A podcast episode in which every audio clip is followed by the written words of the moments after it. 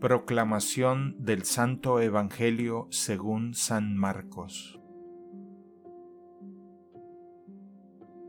En aquel tiempo Jesús y sus discípulos terminaron la travesía del lago y tocaron tierra en Genezaret.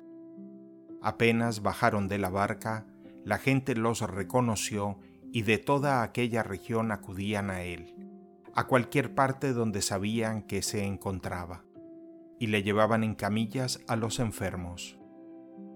A donde quiera que llegaba, en los poblados, ciudades o caseríos, la gente le ponía a sus enfermos en la calle y le rogaba que por lo menos los dejara tocar la punta de su manto.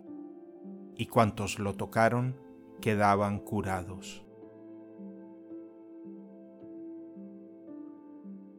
Palabra del Señor.